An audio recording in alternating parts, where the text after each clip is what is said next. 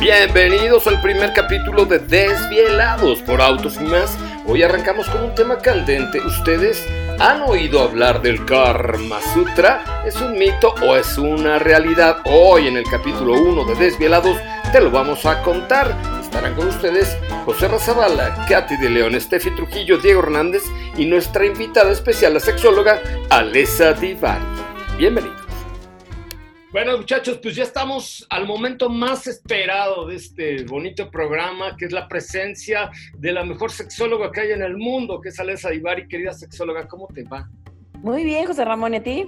Pues aquí en casa, cuidándonos, eh, pero siempre divirtiéndonos un poco y en este espacio que es una, un oasis para el coronavirus, porque ay, ya no queremos hablar tanto del coronavirus, ya estamos un poco hasta la madre. ¿Verdad? Ya, por favor, eso hablamos todo el día, todo el tiempo. Ay, sí. Oye, pero hoy hablamos de sexo, que es algo mucho más divertido que el coronavirus, por supuesto. Y yo te quisiera preguntar primero, es, hay un Karma Sutra por ahí que no sé si tú conozcas, si lo has visto, que tiene unas posiciones que, bueno, no las hace ni Calimán. hay, diferentes tipos como de adaptaciones del Kama Sutra, ¿no? Los yucatecos tienen el Amaka Sutra también. Ah, sí, lo he visto, lo he visto, maravilloso. Que, que, resulta divertido, divertido como experiencia, divertido como juego, eh, más que de verdad sean posiciones que todos podemos hacer o a todos nos salen bien, o que sean realmente placenteras o que no nos acalambremos en el intento, pues, ¿no? O sea... Eso, eso es muy probable también, ¿eh? Exacto, de pronto hay que comer harto potasio porque empezar a hacer eh, posiciones tan exuberantes a ratos no nos sale bien y solo acabamos bien acalambrados. O sea, dos, platanitos eh, de esos dominicos en la mañana, ya con eso podemos empezar a practicar el Karma Sutra, ¿no? Yo creo que solo, solo es el hecho de decir lo logré, ¿no?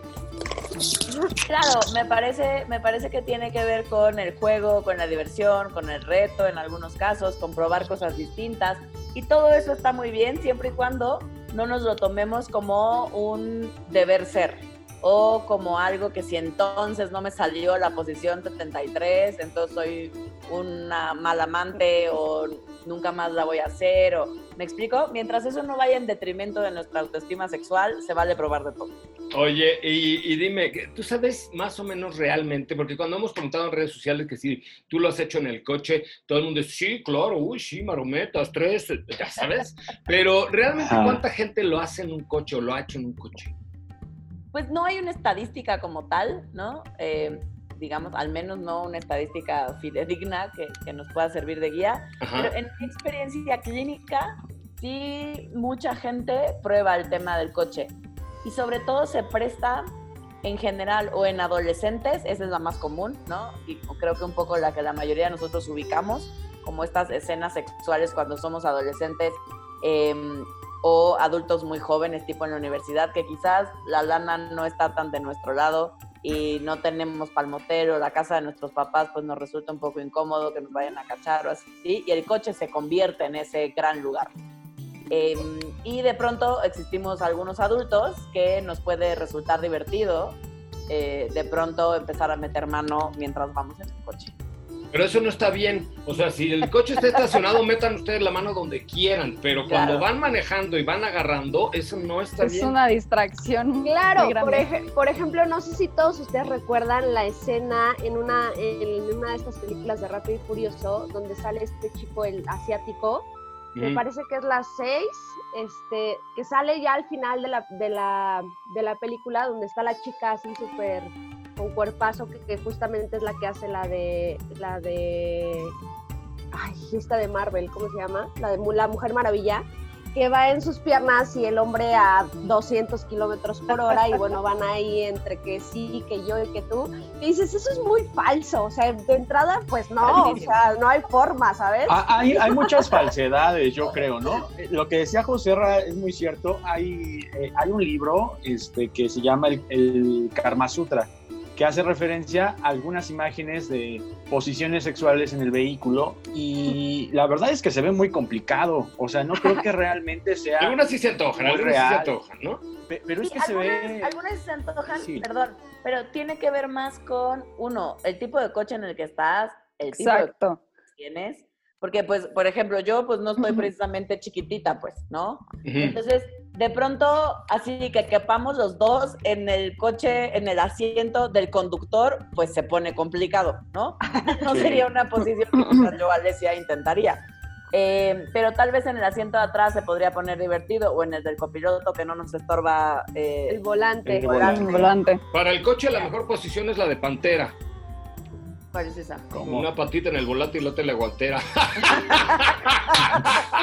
no, tampoco, ¿no? Tampoco se, escucha muy.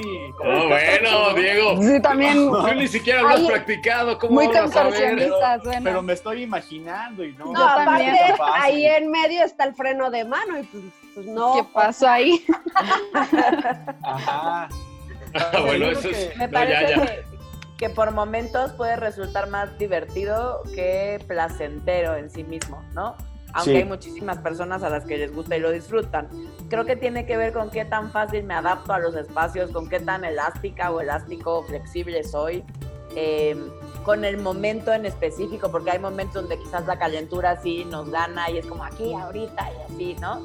Eh, pero, pero no quizás sí es medio si es medio complicado, pierdas tu concentración y pues ya como que...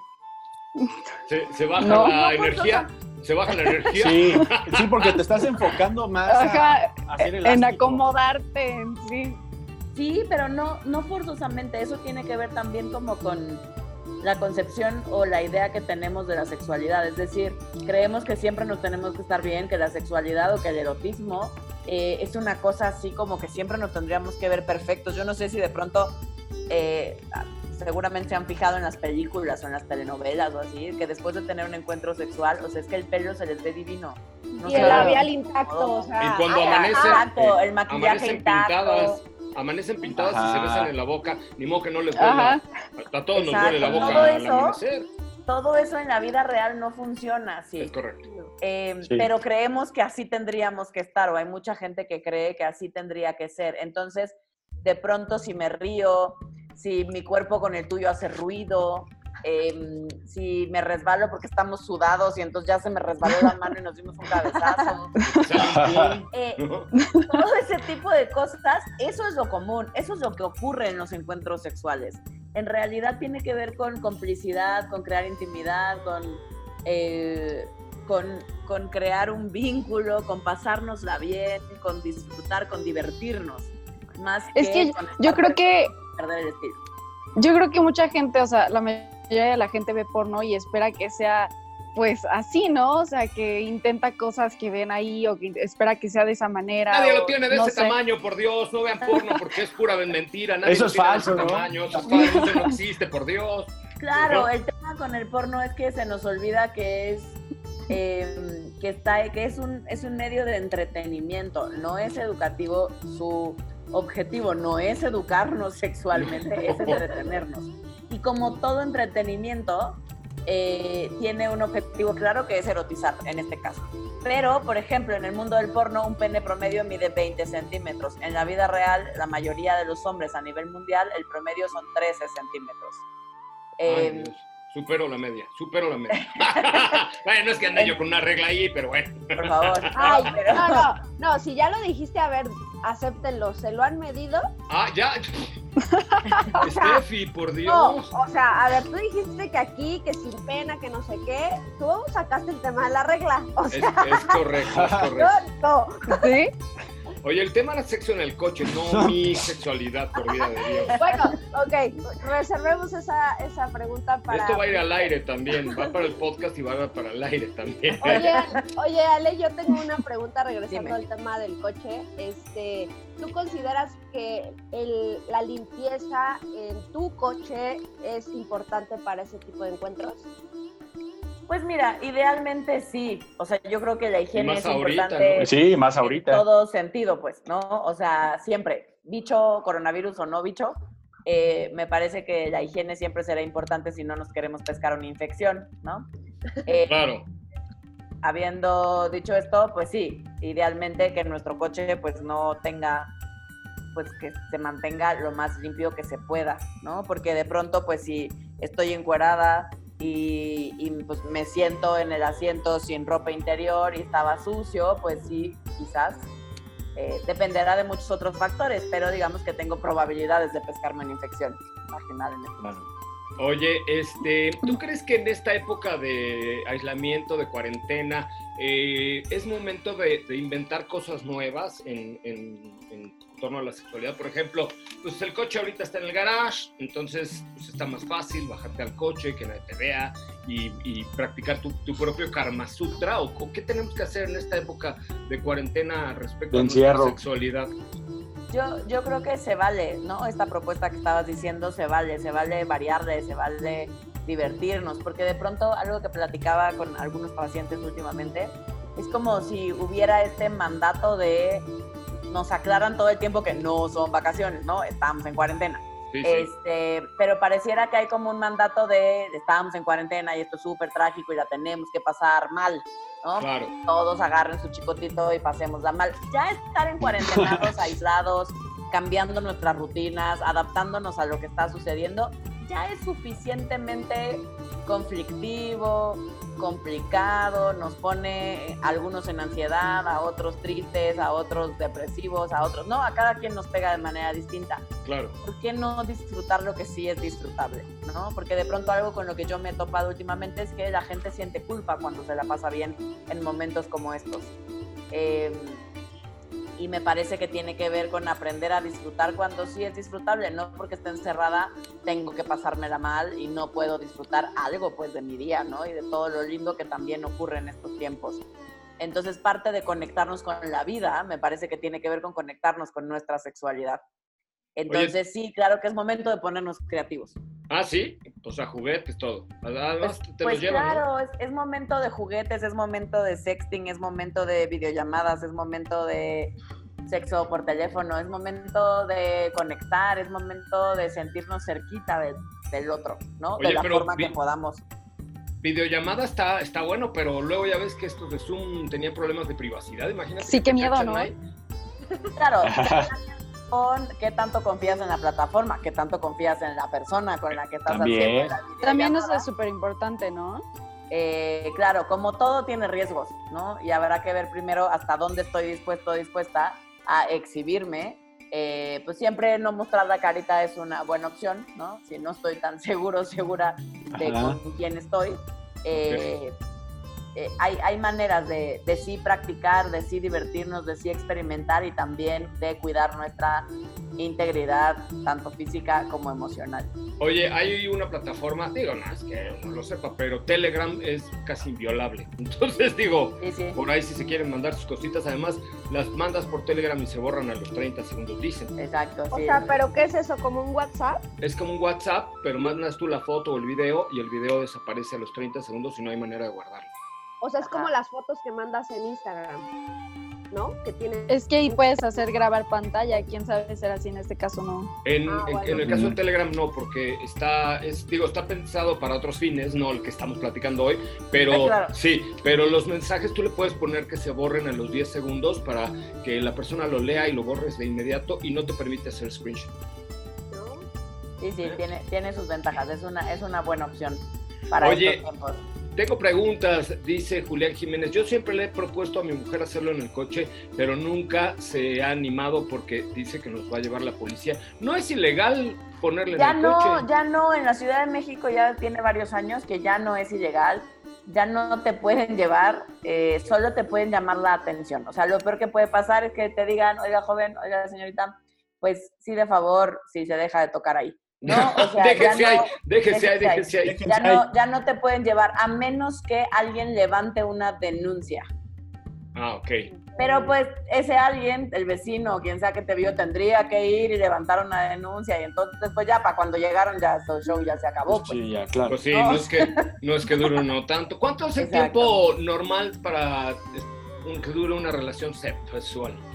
Pues mira, no hay un tiempo normal, pero sí hay tiempos promedio, que no sé si son muy halagadores, pero en México más o menos entre 7 y 10 minutos. Ay, tan poquito.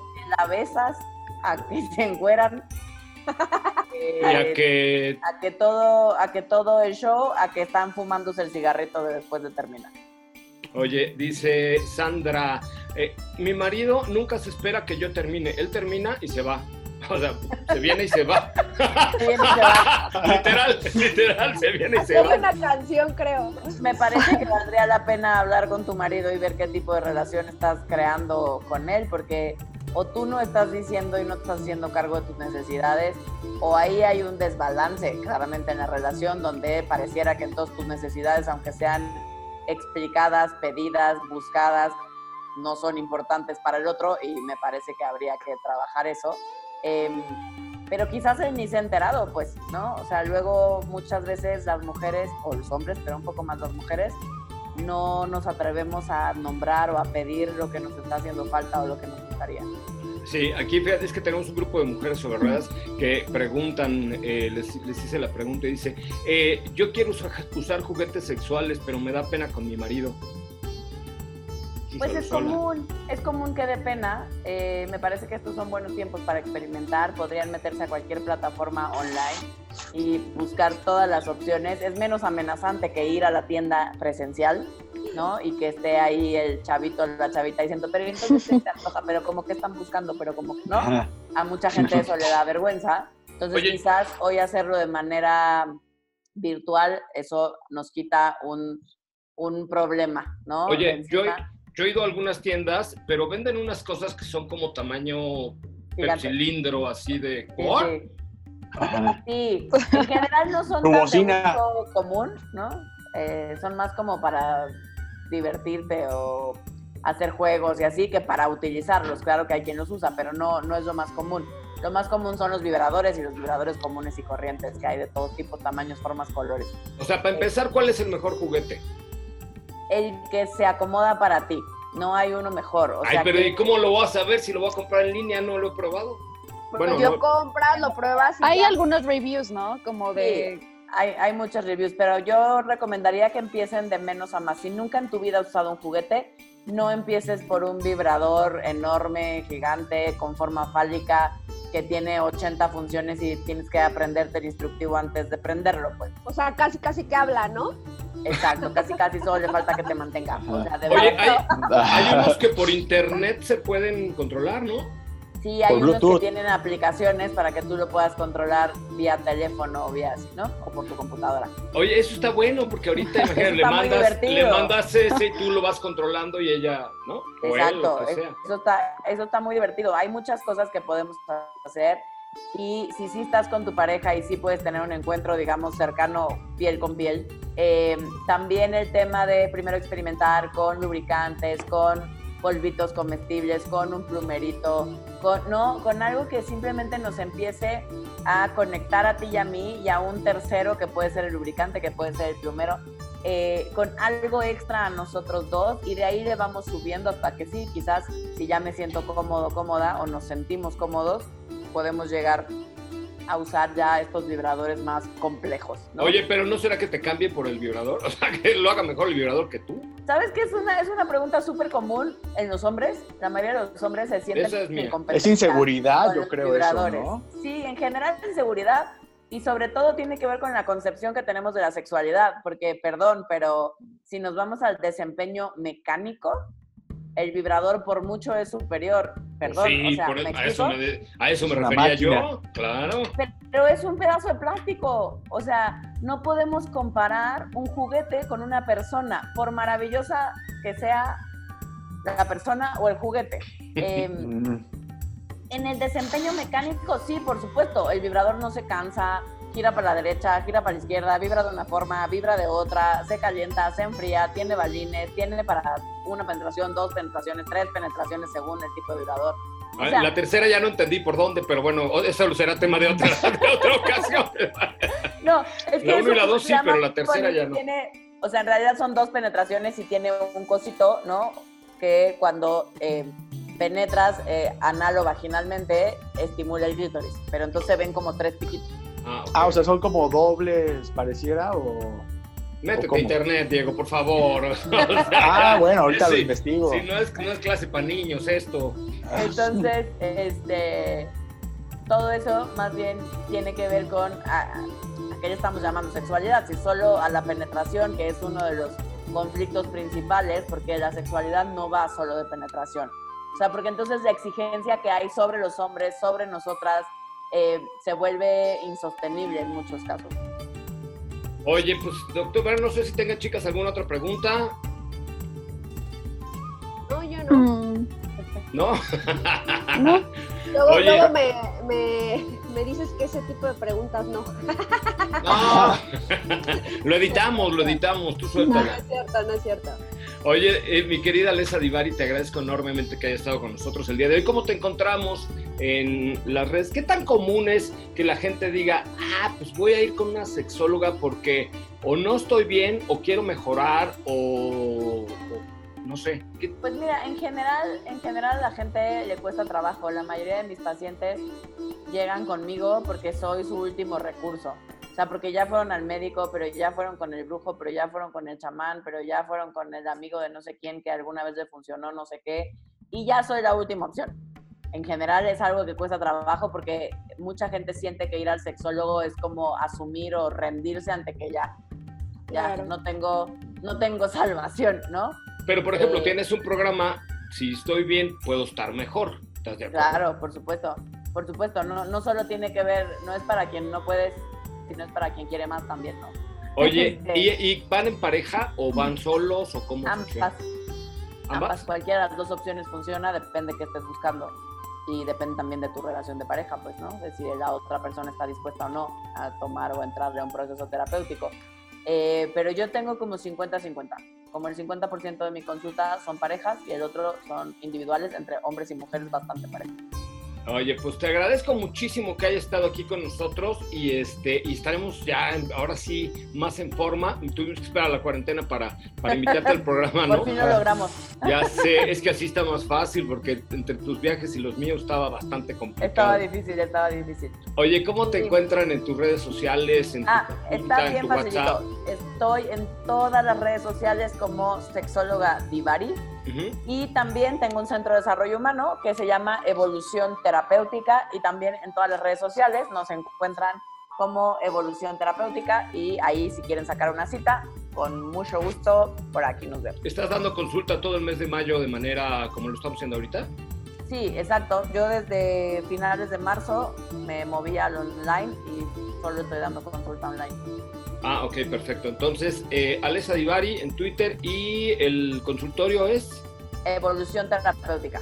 Apúntalo, Katy, para que lo pongamos ahorita en las redes sociales. Te agradezco enormemente, querida Alessa. Te mando un abrazo y un beso. Desde aquí sí te puedo abrazar y besuquear porque estamos de manera remota. Ya cuando nos veamos, te los daré con muchísimo gusto y cariño. Me parece perfecto, José Ramón. Nos estamos viendo. Les mando un abrazote. Que estén muy bien. Cuídate Igualmente, que estés bien. Gracias.